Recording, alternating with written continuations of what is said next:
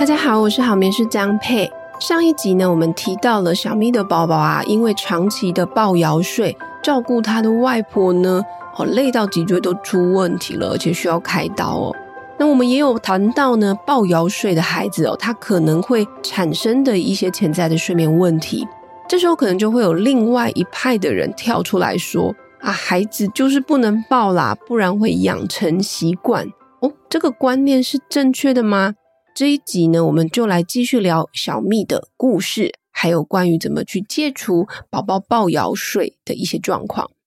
好，首先呢，我想先打一个小小的广告，就是我们的好眠线上学院呢，在九月底之前还会有两场免费的直播。那如果你在最近加入零到四个月顺流好眠宝，或者呢是四个月到两岁好眠宝宝养成法，任何一堂课程。就可以多参加这两场主题式的直播课。那有很多的学员都回馈给我们哦，就是依照课程的方法去安排孩子的作息，孩子的睡眠时间，它会增加，然后也睡得更好哦。那也有很多家长呢，是透过课程的教学方式，帮助孩子去减少夜醒，拉长小睡，学会自行入睡的。那如果你同时购买两堂课程，也会有合购的优惠。有需要的家长呢，可以确认简介的栏位。回到我们今天的主题哦，那好眠师他并非哈、我们并不是说不要去抱小孩哦，我反而认为要常常有这样子的肢体接触哦，这个是让孩子呢去感受到我们关爱最原始的方式哦。我自己就非常喜欢抱宝宝哦，我很享受把孩子搂在怀里的那种感觉、哦。但是我不喜欢抱着小孩睡啦，一方面是我自己觉得这样子有一点好像有点热哦，那另外一方面当然是也不想养成习惯哦。那我的孩子现在已经五岁多，快六岁了，那到现在呢，我们都还是每天都很亲密的拥抱。早上第一件事情就是去抱小孩哦，然后我们都会谈很多，就是说我爱你啊，好妈妈我爱你啊，亲亲哈，我们都非常肉麻的那种。那我觉得这样子可以抱着小孩子的时光哈，这样黏在一起的时光，其实也没有多久。再大一点，他可能会觉得很尴尬了。那我们要谈的呢，是当宝宝哭泣的时候哈，我们当然还是可以用抱摇的方式来去安抚小孩哦。但重点是什么？你要去理解他哭泣背后是真实的需求是什么，而不只是用抱跟摇来安抚哦。那平常假设孩子没有哭泣，你也可以去抱小孩哦。我们不是说只有哭泣才可以去抱小孩哦。拥抱它是一种彼此很亲密的互动方式，而不是只是去安抚小孩子的工具而已哦。那如果你担心说你抱孩子会养成习惯哦，那总是哭了才抱，那久而久之，宝宝他也会有一种。哦，那我想要爸妈来抱我的时候，我就是尽量哭哈，来争取他来抱我。这种错误的连结，我们要做的是平常就和孩子有足够的肢体的接触哈，这个对他去培养安全感啊，或者是亲子之间的亲密关系哈，这种爱的家庭氛围哦，是很有帮助的。但不是把抱跟摇只当做入睡的工具。让孩子养成睡觉就得抱着的习惯，彼此会累垮哦。这两者之间要去做一点区分哦。回到一件事情，就是说，这跟我们父母，我们心中有一个信念，这个信念的种子有关系哦。我们要告诉自己说，当我想展现对孩子的爱的时候，就大方的拥抱他。我们的拥抱是出自于对这种很纯粹的爱的悸动。而不是害怕孩子哭泣的这种恐惧，大家可以明白吗？我再讲一次哦，我们的拥抱是出自于纯粹爱的悸动，而不是害怕孩子哭泣的恐惧。呃，我觉得在我们华人的习惯里面，有时候会很习惯说，去抱小孩的时候，通常是哎呀你在哭，或者他很难过，说我们来秀秀哈，来去抱他一下，或者是可能就真的是当做睡觉的时候的一个方式哈。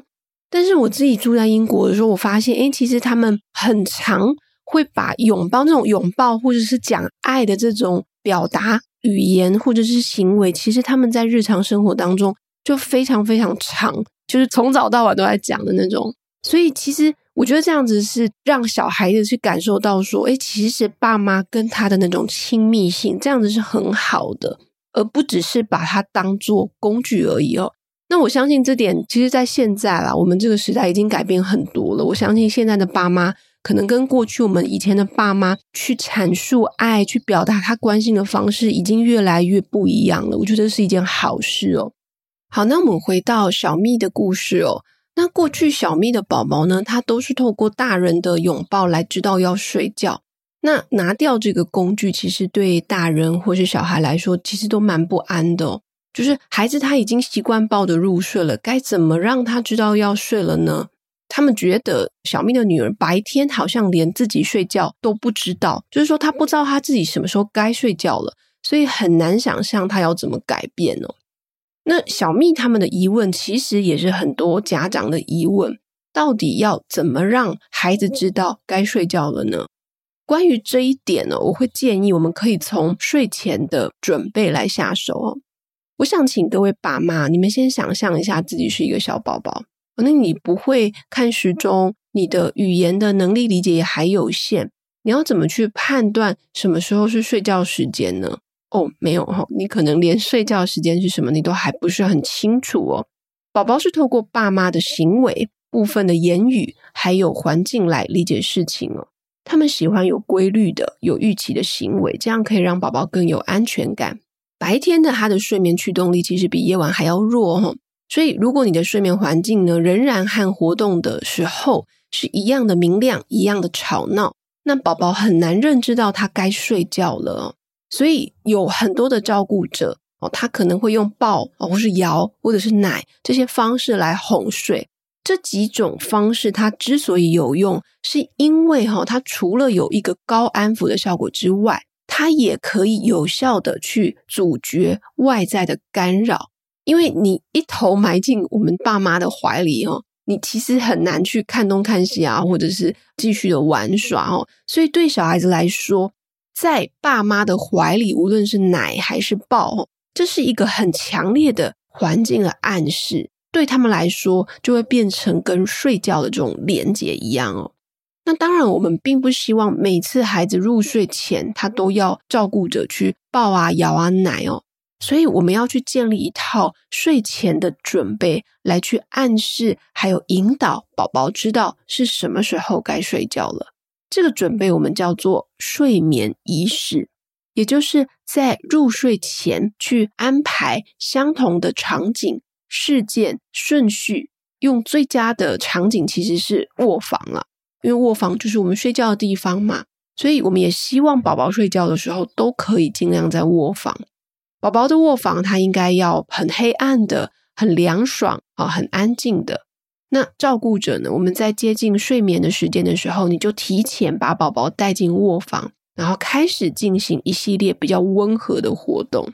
睡眠仪式的优点其实非常非常的多，它可以帮助孩子在睡前，我们做一些身体的放松哦。那现在的生活刺激其实太多了哦，那孩子的睡觉之前，我们的晚上哈，常常都还是处于很精神紧绷啊，或者是亢奋的状态哦。睡眠仪式呢，它可以帮助你放松肌肉，然后避免一些不必要的声光刺激哈，像是电视啊、三 C 产品啊。让身体的机制来告诉孩子该睡觉了哦。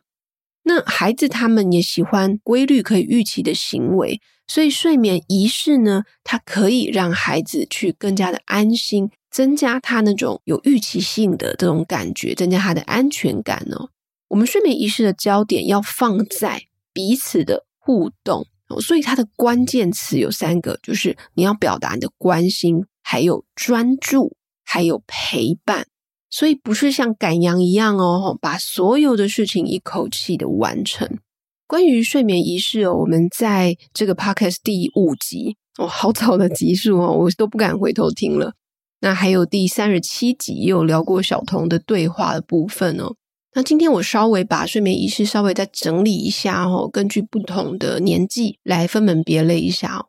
啊，我们要怎么去准备小孩子的睡眠仪式呢？